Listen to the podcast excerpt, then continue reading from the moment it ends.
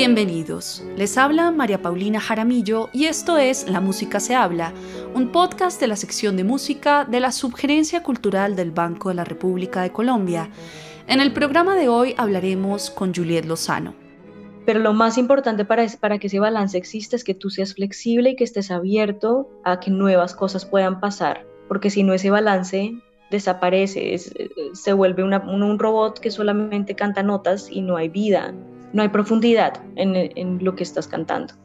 Julia Lozano es una cantante lírica colombiana que se ha destacado a nivel nacional e internacional. Es maestra en interpretación vocal y artista en ópera del Royal College of Music, apoyada por la beca Irene Hanson y el premio Sybil Tuton de Help Musicians UK. Ha cantado en teatros como el Royal Albert Hall de Londres, la Ópera de la Bastilla en París, el Teatro Colón y el Teatro Mayor Julio Mario Santo Domingo de Bogotá, entre otros. Entre sus roles operáticos ha interpretado a Vixen en The Cunning Little Vixen, a Titania en Midsummer's Night Dream y a Susana en Las Bodas de Fígaro, dirigida por Sir Thomas Allen. También como solista fue ganadora del concurso nacional de canto de la Orquesta Filarmónica de Bogotá y ha sido ganadora de varios premios, entre ellos el Premio del Presidente entregado por el Príncipe Carlos y el Premio Thierry Marmot. Ha tenido clases magistrales con Kiri Tekanawa y Angela Giorgio y fue solista de la obra Carmina Burana en el Royal Albert Hall de Londres. En el programa de hoy hablaremos con Juliet Lozano sobre su trayectoria artística, su proceso creativo y los obstáculos que ha tenido que enfrentar para mantener una carrera en el canto lírico. Andrés Orozco Estrada, que estuvo en nuestro programa, el director de orquesta colombiano, en una entrevista habló sobre la importancia de tener una ética de trabajo sólida, pues con el talento no es suficiente. En el caso de los cantantes en particular, ¿hasta qué punto el talento o podríamos decir la voz como una ventaja genética determina el éxito en esta profesión? Yo creo que la voz como tal es un pedacitititico de lo que realmente determina el éxito en la carrera. Tener el dominio de tu técnica es fundamental para que tú te sientas cómodo, pero si tú tienes un instrumento que de pronto, no sé, no es el más bonito del mundo, tienes buena técnica, pero no es, no es ni, ni el más extenso, ni el más rápido, no quiere decir que lo que puedas transmitir no, no vaya a ser de la mejor calidad posible y vaya a mover corazones y vaya a ser una carrera maravillosa. La mayor cantidad de, artistas que yo sigo y que me motivan a, estar en esta carrera son cantantes que a mi parecer no, no son los más técnicos del mundo, pero son los que tienen más facilidad para compartir esa cosa especial que tienen cada uno de ellos a través de su voz. Para mí, un cantante bueno es la unión de un actor que hace música. Y esa comunicación, esa parte, para mí es lo que tiene más importancia en hacer una carrera exitosa. Yo diría que el talento está mal descrito. El talento no es solamente tener una buena técnica, porque eso se puede trabajar. Lo que realmente hace el talento es, a mi parecer, la habilidad de comunicar. Estabas estudiando ingeniería industrial y en tus últimos semestres cuando decidiste hacer un giro contundente al canto lírico, ¿qué te llevó a tomar esa decisión?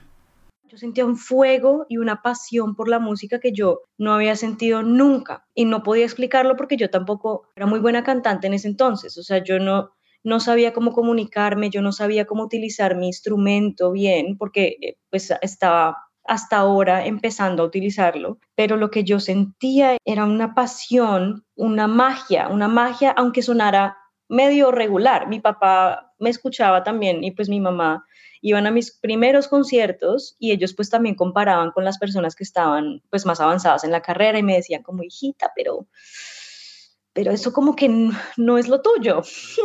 yo sentía que yo podía hacer algo distinto, porque podía cambiar algo en el mundo, porque a pesar de que yo no fuera, no sé, la que sonara más bonito, lo que cantara más, más agudo, aún así yo veía que a veces yo hacía, producía sonidos o cantaba cosas que hacían que la gente sonriera.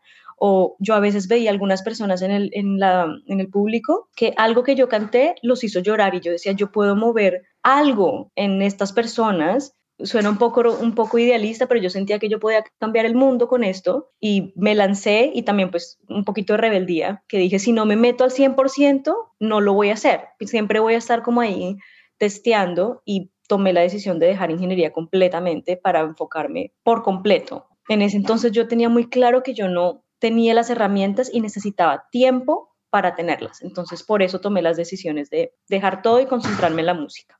En alguna entrevista mencionaste que la carrera de música es costosa y que quizás la carrera de ingeniería te hubiera podido ayudar a financiarla, pero aún así optaste por hacer la carrera de música ante la incertidumbre de no saber si se puede vivir del arte en un país como Colombia en ese momento. ¿Qué tipo de reflexiones tuviste con respecto a este tema? ¿Hay que trabajar para financiar la carrera de música o la carrera de música puede autofinanciarse? Esto es algo que pues aún hoy en día me da vueltas en la cabeza es muy costosa y pues eh, la verdad cada vez es más difícil y con la pandemia ha sido pues muy claro que las artes, dependiendo del país en el que estés, las artes van a tomar cierto papel. En el que yo estoy ahora, yo estoy en Reino Unido y las artes sufrieron mucho. Fue un año en silencio y eso también significó que pues no podíamos trabajar. Pero pues en todos los años desde que estaba en Colombia y no sé, ocho años o nueve años de, pues, de esta carrera, yo sentía que no había nada que me fuera a detener. Y no me refiero solo a la música, sino también cuando estaba en ingeniería, porque ingeniería también es costoso. Mi hermana es dentista y su carrera ha sido la más costosa de todas nuestras carreras, pero aún así siempre yo tenía muy claro que eso no me iba a detener, que iba a ser difícil y la verdad sí lo ha sido y veo también a mis compañeros y amigos que vienen en ese camino y es, es, duro, es duro y tenemos que apoyarnos los que pues hemos pasado por eso y hemos entendido cómo, cómo saltar esas, esas, esos obstáculos. Es muy difícil y hay que tener claro que sí lo es, es complicado, pero, pero no es imposible. Hay formas de hacerlo y también hay mucha de esa responsabilidad que recae en uno, porque hay que saber qué es lo que tienes tú para ofrecer, para poder ir a tocar puertas a otras personas que tienen más posibilidades, fundaciones, hay que mandar cartas, hay que ser muy proactivo buscando patrocinios, eh, que pues no es muy ideal y es también un poquito engorroso, pero es, es lo que se necesita para salir adelante en una carrera que es tan costosa. Ahora que tenemos tantas plataformas, tantas posibilidades de poner tu trabajo y tu, y tu arte enfrente a, un público, depende de ti. Sí toca trabajar en otras cosas, lastimosamente. La suerte es una, es una parte grande, pero no es, lo, no es lo que va a ser una carrera exitosa. Simplemente que si tienes suerte de encontrar gente en tu camino que te pueda ayudar financieramente, maravilloso. Lo principal es encontrar formas de compartir tu arte y de cuidar tu salud mental durante ese proceso. Si el trabajo está siendo muy pesado y te está costando demasiado, hay que bajarle un poquito y pensar en un plan a más a largo plazo, porque el arte no tiene fecha de vencimiento. Por ejemplo, en mi caso, yo he tenido que aceptar que lo que yo quería hacer para cuando tenía 27 años ya no se puede, no solo por la pandemia, sino por otras muchas razones financieras etcétera. Me toca extenderlo. Mi plan de vida se va a extender por unos, no sé, 5 años, 10 años más, ah, lo que se necesite para llegar a ese lugar. Hablemos un poco sobre el oficio del cantante como tal. El cantante lírico es una persona que requiere de varias habilidades, eh, no solamente la parte musical, sino también habilidades de expresión corporal, de una técnica formidable, de un dominio de los idiomas también.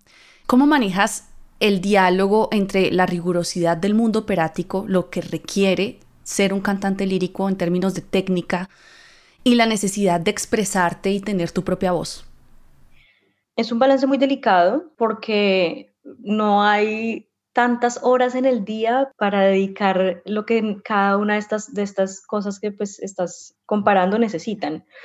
Si se pudiera, yo dedicaría horas y horas y horas durante mi día a trabajar la técnica porque eso es lo que me da mi paz para poder comunicar todo lo que, todos los colores que yo quiero poner en una pieza o, las ideas, todo lo que quiero hacer es a través de la técnica. Pero si no tengo tiempo en mi día para vivir, para experimentar, para conocer y sentir también. Es importante, si yo quiero pararme en un escenario a compartir emociones, a darle vida a un personaje que es muy diferente a mí, tengo que entender cosas de la vida y para eso hay que estar afuera, en la vida, caminando, conociendo gente, viviendo. En mi caso, yo trato de hacer ejercicios de creatividad, que es lo que me ha ayudado a mí también a mantener mi mente fresca y a mantener mi instrumento también flexible, porque yo pienso que el instrumento instrumento no es solamente, pues lo que dices, no solamente la voz, es el cuerpo, es eh, la mente. Y lo que me ha mantenido, pues, o que me ayuda a mantenerme flexible es hacer ejercicios de creatividad. Entonces, por ejemplo, un día, cualquier día digo, hoy quiero pintar. Entonces me siento una hora con, uno, con ciertos colores y empiezo a dibujar lo que salga, sin necesidad de tener una meta específica, no, no, no, hay nada más allá que simplemente explorar. Pero lo más importante para, para que ese balance exista es que tú seas flexible y que estés abierto a, a que nuevas cosas puedan pasar, me parece a mí. Porque si no, ese balance desaparece, eh, se vuelve un, robot que solamente canta notas y no hay vida, no hay profundidad en, en lo que estás cantando.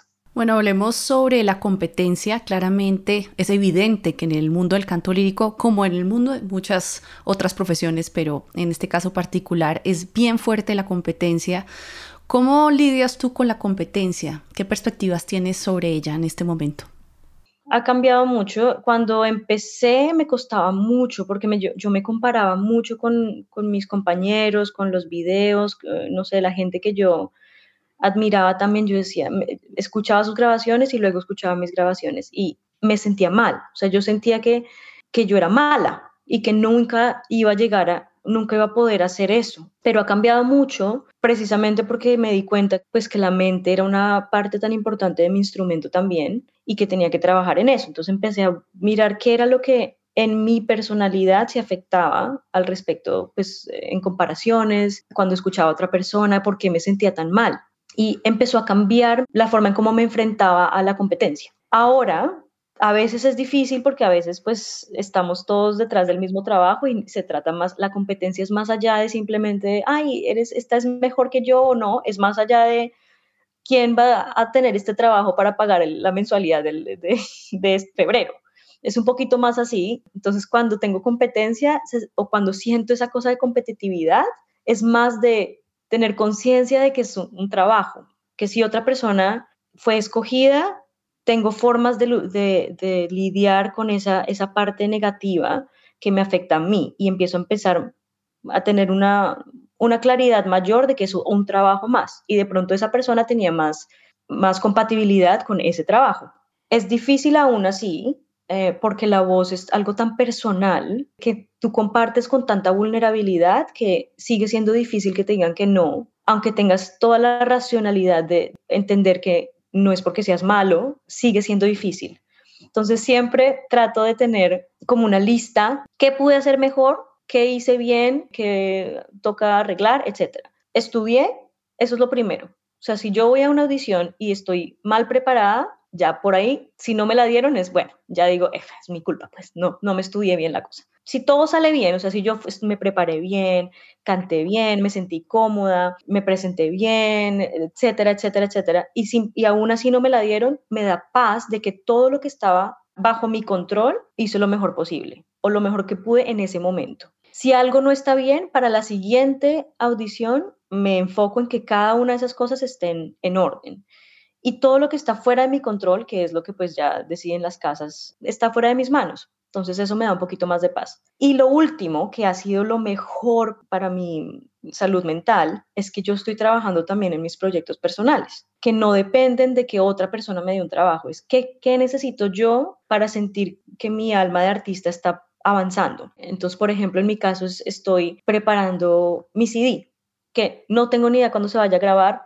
y llevo un año preparándolo, bueno, si, si no se graba en tres años, pues no se graba en tres años, pero lo estoy preparando y siento que hay un pedacito de mí que está activo siempre, aunque me estén llegando rechazos todo el tiempo, hay un pedazo de tu alma que sigue activo y eso es importante, trabajar en cosas personales que no tengan nada que ver con lo que esté pasando alrededor en el, en el medio.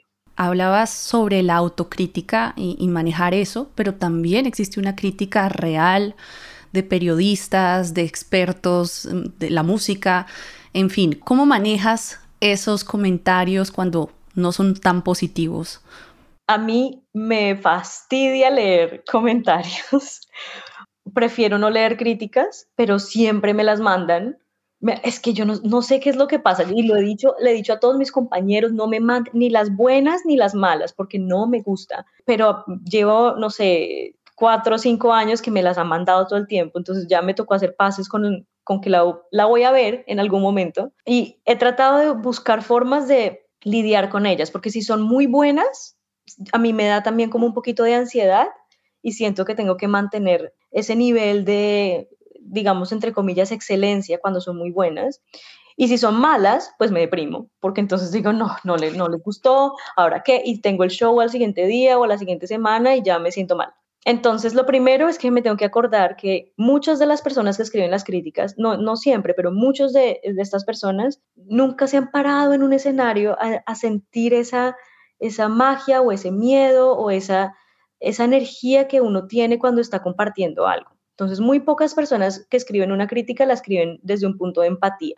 Entonces, por ahí ya, ya me calmo un poquito. Cuando sé que es un artista o algo así, trato también de tener un poco de, de, neutralidad cuando la leo o cuando finalmente llega y trato de pensar qué pasa si el nombre que está ahí es otro nombre. Otro nombre y trato de leer qué fue lo que dijeron. ¿Hay algo que me sirva? Si no, para afuera, pero literalmente para afuera, a menos de que sea alguna particularmente chistosa. O sea, por ejemplo, no sé, yo tuve una que todavía me acuerdo, que era sobre mi inglés. Decía que mi, que mi acento en inglés era como, no sé, cualquier sudoku, alguna cosa así X. Y me acuerdo que la leí y estuve de acuerdo. O sea, la leí y dije, pues sí, es que todavía me cuesta. ¿Pero qué? Entonces voy no voy a compartir mi arte. Pues no. ¿Cuántas artistas he escuchado yo en los mejores teatros con problemas de dicción también. Es que yo vengo de Colombia. Es normal si tengo problemas con, con otros idiomas. No pasa nada. Y me tranquilicé. Si hay alguna crítica que, que te produce algo más, eh, otra emoción, guárdala y tenla por ahí para cualquier cosa. Pero si no, para afuera. Hablemos del performance como tal. En una entrevista mencionas que los momentos más difíciles son cuando las situaciones de la vida personal de uno permean la vida profesional y teniendo en cuenta que la voz es un instrumento tan íntimo que depende en gran medida del estado anímico, ¿Cómo manejas ese diálogo entre las emociones que surgen en la vida personal y lo que se requiere en el performance del canto? ¿Hasta qué punto se puede trazar como esa línea divisoria entre la vida personal y la vida profesional en el ejercicio como cantante? Idealmente, esa línea tiene que ser trazada por, por ti mismo. ¿En qué momento es demasiado y en qué momento ya no puedes lidiar con eso? Hay herramientas y hay formas de trabajar también para que tu vida personal no se no permee tu trabajo profesional. Pero somos humanos. Nosotros como artistas, los que pues actores, intérpretes, somos humanos y, y a veces ese ideal de somos fuertes y el show must go on, eso eso a veces no funciona. Por ejemplo, yo he tenido tusas que han sido terribles y tengo que cantar ese día y mi cuerpo me lo permite. Entonces estoy muy triste, estoy siento que el corazón lo tengo arrugado y a través de ejercicios de respiración puedo poner mi cuerpo y mi mente y mi alma en escena sin necesidad de, de arruinar el show, mejor dicho. Puedo, puedo estar ahí y sin necesidad de afectarme tanto y luego salir de escena y continuar mi proceso de, de sanación pero no siempre funciona así. Conozco compañeros que han pasado por cosas muy fuertes, por pérdidas de familiares y que pueden pararse en escena y cantar como si nada. Cada persona tiene su límite y yo siento que también hemos dado una idea que mm, sin importar lo que pasa el artista tiene que seguir y eso no es eso no está bien tenemos tantos artistas deprimidos y con problemas muy serios mentales porque no sentimos que podemos tomarnos ese tiempo para sanar. Entonces yo creo que sí hay herramientas, hay cosas que se pueden trabajar para ayudar, ayudarte a continuar en una situación difícil, pero hay momentos en los que tú sabes y tienes que entender que empujarte a hacer algo por simplemente el hecho de, de hacer arte puede ser muy dañino para ti en ese momento y a largo plazo. En alguna entrevista Dijiste que el concierto más significativo que hiciste fue cuando cantaste en una iglesia y alguien se puso a llorar, pues esa canción le recordaba a un familiar.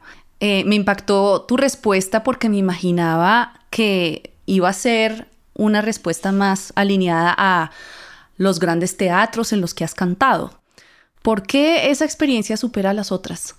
Tiene que ver con la forma en que mi familia me crió. Siento que fuimos tan fuera de la música clásica como, pues, como una tradición. Nosotros no sabíamos nada y yo, de pronto mi mamá sabía de Mozart porque hubo un libro por ahí que decía decía que si le pones Mozart a los bebés, los bebés salen inteligentes. Entonces, pues mi mamá me puso Mozart en algún momento, pero ya, de ahí a cualquier otra cosa de música clásica no sabíamos nada. Yo crecí con escuchando vallenatos y, y pues el vallenato hay un montón de pregones que tienen que ver con lo que está pasando en el momento. Y cuando yo empecé a, pues, a hacer ópera, hay una parte grande de la ópera y pues de la música clásica en general que está un poquito separada del público, a pesar de que sigue siendo para la audiencia. Por ejemplo, en la ópera somos una historia aparte y desde, desde el teatro, sobre todo cuando los teatros son grandes, tú casi ni ves las caras del público, porque la luz es mucha luz en escena y uno no ve muy bien las reacciones, de pronto se escucha una risita de aquí, o de pronto algo así, pero no se siente esa, esa conexión tan inmediata. Mientras que en los recitales o en, o en conciertos así, por ejemplo, en una iglesia, tú estás enfrente de la gente, de, verdad. Puedes mirarlos a los ojos y los estás mirando de verdad a los ojos. Cada reacción, eso para mí es especial, es lo que a mí me hizo, pues, meterme en esta carrera, ver que yo realmente podía causar algo en alguien o cambiar su día, o si alguien está teniendo un día muy malo y una canción le, le puede traer alegría, es ver ese momento es para mí magia y en los teatros tan grandes no se siente tanto así. Bueno, Juliet, para terminar, quisiera eh, primero agradecerte por la entrevista y también comentar que, bueno, yo te sigo también en tus redes sociales, veo que bailas música latina a, diario, bailas salsa en tus tiempos libres, eh, se siente un arraigo muy fuerte a tus eh, raíces latinas. ¿Qué significa para ti tener esta conexión con tus raíces? ¿Por qué es tan importante mantener esa conexión? Yo siento que es lo que me mantiene a mí motivada a seguir haciendo esto, porque veo que esa magia que siento yo cuando bailo un merengue, cuando bailo una cumbia, cuando, siento que es, es algo tan bonito que yo no me lo puedo quedar solo para mí. Y lo quiero compartir con muchas personas que pues a donde voy veo que ellos también tienen otra magia y también yo quiero conocer de lo que tienen, pero ese, ese intercambio de luz, de, de lugares tan distintos a los que todos venimos, para mí es lo que hace esta, esta carrera artística tan, tan valiosa. Para mí es fundamental seguir compartiéndolo porque yo siento que es lo que, lo que traemos nosotros como colombianos, esa, esa mezcla tan impresionante de, de, razas, de ritmos, de sonidos, es, es algo que yo no he visto en muchos lugares del mundo y que me parece fundamental mostrarlo y decir, miren, nosotros tenemos en un país todos estos ritmos que yo tampoco entiendo y que me toca también sentarme a ver, uy, ¿qué es este, este ritmo? Nunca lo había escuchado y empezar a, a curiosear al respecto. Yo quiero compartir esa magia de curiosidad, de explorar con otras personas, porque de pronto hay alguien en, en, el mundo que se sienta también identificado con esa mezcla. Y para mí, entre más la comparto y entre más la sigo viviendo, mi luz se vuelve más grande también.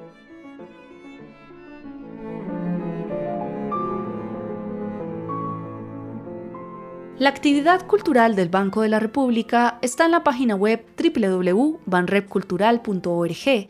Síganos en Facebook como Sala de Conciertos Luis Ángel Arango y en Instagram, Twitter y YouTube como Banrep Cultural. La música se habla es una producción de la sección de música de la Subgerencia Cultural del Banco de la República de Colombia. La música de este podcast es parte del trío Opus 32 de la compositora colombiana Amparo Ángel, interpretado por el Swiss Piano Trio, grabación que hace parte del disco Compositores de Nuestro Tiempo Volumen 2, editado y publicado por el Banco de la República. Mi nombre es María Paulina Jaramillo, hasta una próxima ocasión.